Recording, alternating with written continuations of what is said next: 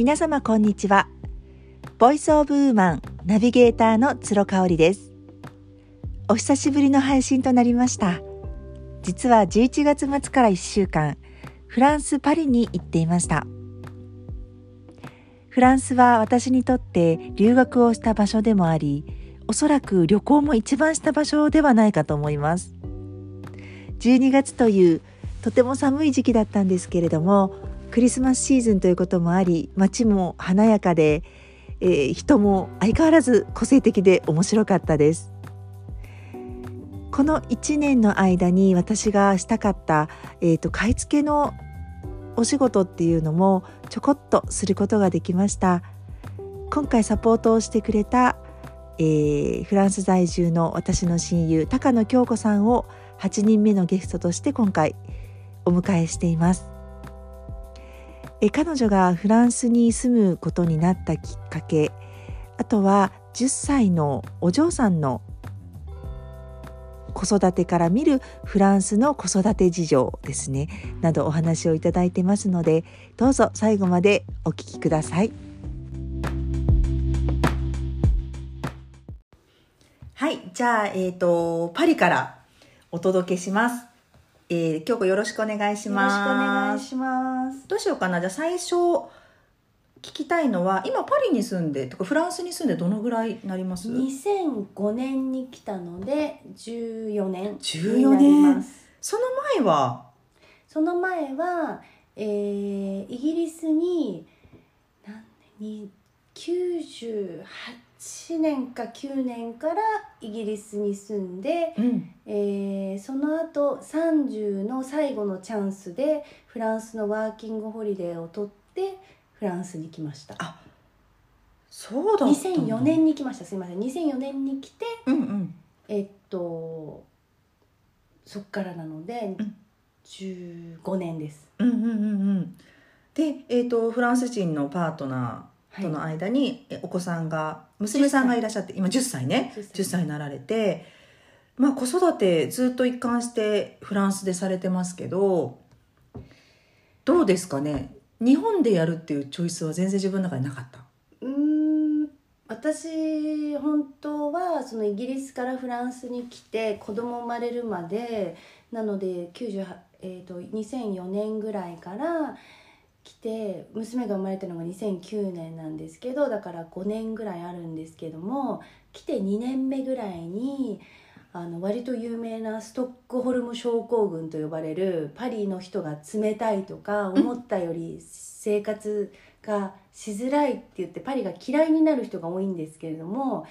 ちょっと自分もそれに近いものがあって。なんかこうもうパン買いに行ってもお釣りがないって剣もほろろに言われたりとかもう普通の生活をするのになんてエネルギーを使わなきゃいけないんだろうっていうことがちょっと辛くなってた時期が実はあってもう彼にも日本帰りたいかもって言ってる時があったのがこっちに来て3年目ぐらいだったんですけどだから12年はもうパリ嫌いとかフランス人嫌だっていうちょっとネガティブな雰囲気になってる中でそれもちょっと仕事とも関係あるんですけれども2008年にリーマンショックがあった影響でやっぱりフランスにも不景気イギリス私はイギリス系の仕事をしてたんですけれどもイギリスにも不景気が来て割と不景気の時って子供が増えるじゃないですけど人ってこう危機その震災の時も子供が増えたみたいにリーマンショックでやっぱりうちの会社も私じゃないですけれども、うん、ちょっと首切られてる人たちとか見たりした時に自分が32 3歳とかでそろそろなんか人生のいろいろ見直す時に子供は欲しいかもっていうのに思ってで妊娠したんですね。それで妊娠した途端にもうパリがガラガラガラガラガラフランスがこう,、もうなんかブロックが崩れ落ちるかのようにものすごく優しい国でもう妊娠を告げてくれる婦人科から市役所があんなにひどい対応してた市役所も妊娠関係出産関係の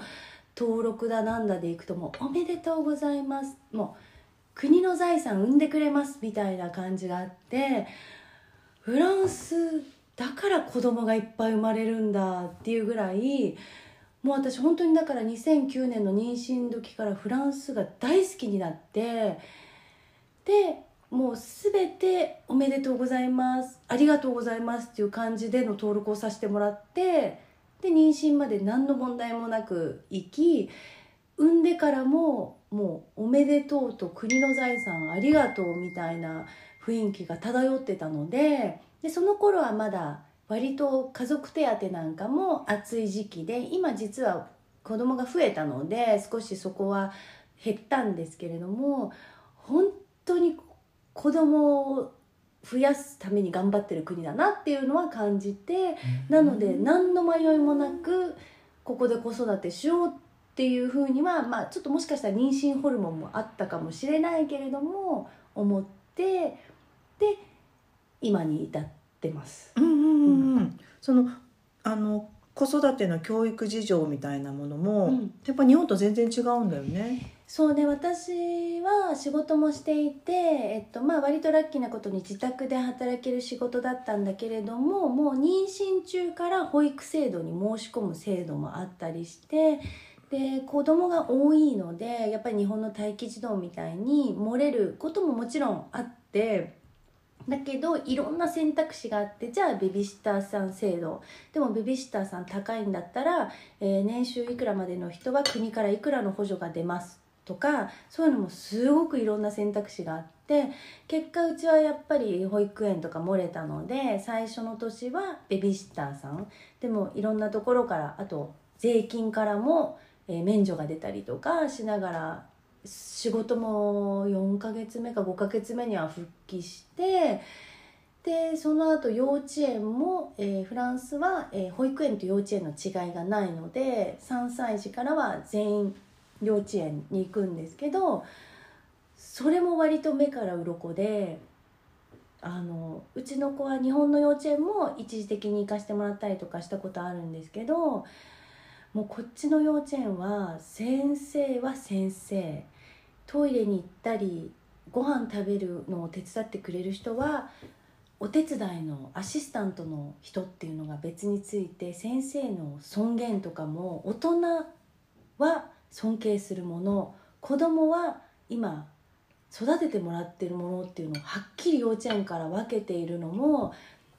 ちょっと最初冷たいって思ったんだけれどもこうやって自立とかそういうものが芽生えるんだなっていうのはすごく感じてあの本当に学校始まってからも私の方が実は今10歳の娘よりフランス語のレベルはすごく低いから宿題も見れないぐらいなんですけど本当にフランスの教育制度は理にかなってる。いいかどうかわからないけれども理にかなってはいるかなと思います。うんうん、なんかそのトイレのね清掃する人とかも学校にいるから、うん。子供たちはその放課後掃除をしたりとかしないっていうのも一回ね言ってましたよね。それはうん。ネガティブなことであって,、ことであってうんうん。私その娘が私が通ったことがあの私の兄弟が通ったことがある日本の実家の幼稚園に2週間とか夏に通わせてもらったりした時にみんなでお掃除の時間っていうのがあってそれはやっぱり大事なのがやっぱりちょっとフランスはあのそれはお掃除の人に任せるお金払うものみたいなのがあってだから公共のトイレが汚い。うんでも日本は小さい時から学校のお掃除とかそういうのをみんなでしてきたから公共の場であってもきれいに使おうというメンタリティーはこれは私は絶対に日本の方がいいと思っていて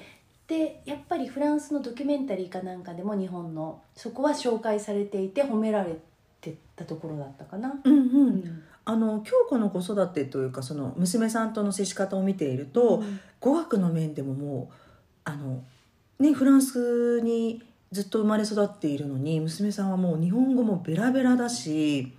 あのその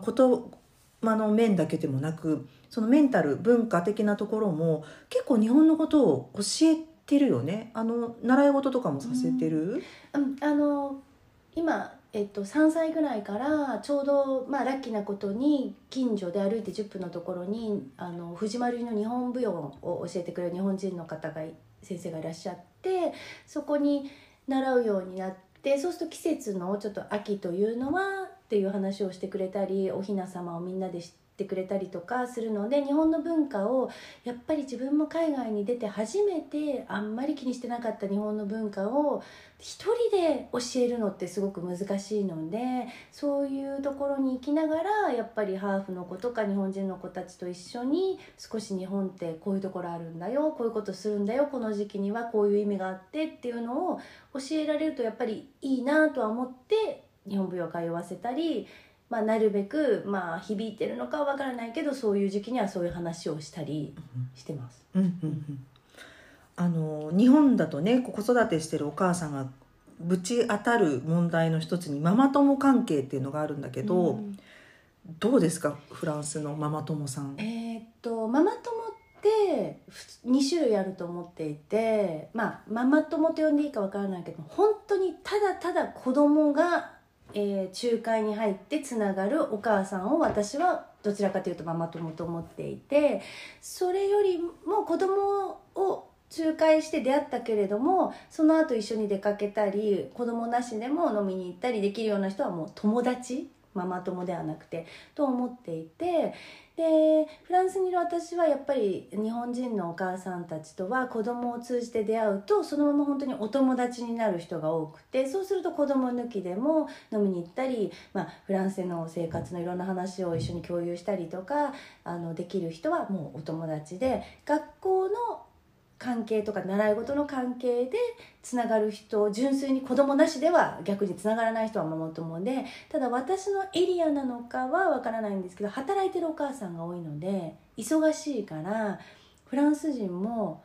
あのテキストなんかはね LINE とかそういうみたいなもので SNS で連絡はし合っても顔も見たことない人もいればでも子供から聞いててそつなくオーガナイズなんかはできてで翌年違うクラスで全く連絡しなかったらもう全く切れても道で会ったら「ああいつか同じクラスだったわね」ぐらいですごくさっぱりしててみんな自分の人生に忙しいのかいい意味でも悪い意味でもそのそんなにまずあんまり噂話もないしなんて言うんだろうすごく楽です。うーんその自分のスペースをすごく皆さん持ってるっていうのは特徴的だよね。あの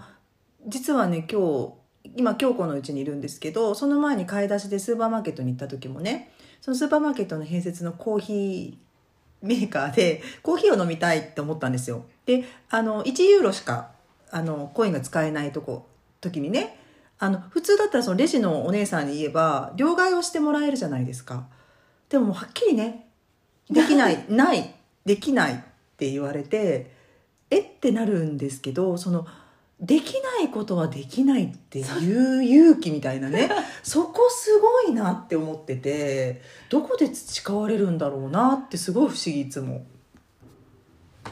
うーんでも確かにママ友関係でもあの例えば送り迎えをあのフランス人のお母さんの雇ったベビーシッターさんに頼んだりすることがあった時に私一部お金払うからって言ったら一切いらないって言ってくれて1年間やってくれたことがあってただ日本だったら多分なんかお礼しなきゃお金払わなきゃっていうのがずっとあると思うんだけどもその代わりそのお母さんもできない時は来翌年にたまたま帰る時間が同じで私が迎えに行く日は家まで連れてってくれないってはっきり聞いてきたからいいよ全然問題じゃないよって言うともう私もそれをやったらきねあれだけども先に言われてたら私はもしかしてモヤモヤしたかもしれないのにフランス人はその辺はさっぱりしててどっちにしろ払わなきゃいけないものは私は払ってるからその中であなたの子供を連れて行こうが連れて行かなかろうがそこでプラスアルファのお金が発生したら請求するけれどもなければ全然シェアする必要ないって言ってくれてでそっちもできなければできないって言ってくれればいいからっていうスタンスがあるのがだからあ後で何か物でお礼したりとかも一切ないしあの楽だけれども時々日本人の気持ちがあるからちょっとなんかもうお礼みたいなものを渡しちゃうとそれはそれで「ありがとう」って受け取ってくれてお返しは一切ないです。うーん別に頼んでもらったわけじゃないからっていうのもあるのかもしれないんだけれどもだからちゃんと理解すればすごくやりやすいかなっていう。うん。うん確かにそれはあるよね。きちんと理解をしていれば、うん。そのできないことだけど気を使ってできるって言っちゃって、うんうん。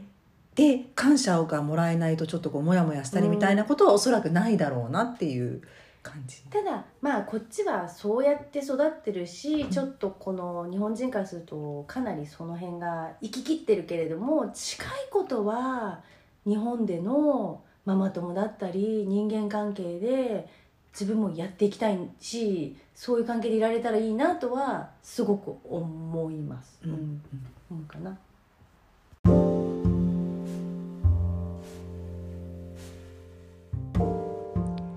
はい、いかがでしたでしょうか？高野京子さんの前編をお届けいたしました。もともとイギリスのからの帰国子女である京子が、えーフランスの生活に馴染むのはそんなに難しいことではなかったんじゃないかなとあの勝手に思っていたんですけれども今回話を聞いて彼女なりに本当にいろいろな体験をして苦労もしてきたんだなと実感いたしました。あの面白いエピソードでパン屋さんに行った時にお釣りがないって言われた話。これあの他の友達もあるあるって言ってたんですよね。なのでフランスでは当たり前の光景らしいんです。あの日本みたいにお店の方が事前にお釣りを用意しておくという習慣がどうもないようなんですよね。なのである程度他の方が、えー出すお金でお釣りがたまるまで物が買えないっていう状況。これは日本にはなかなかないかなと思ってあの大変だと思うんですけれども興味深いなと思って聞いていました。来週は後編をお届けいたしますのでまたお楽しみにお待ちください。ボイスオブウーマンナビゲーターは鶴香織でした。また来週もよろしくお願いいたします。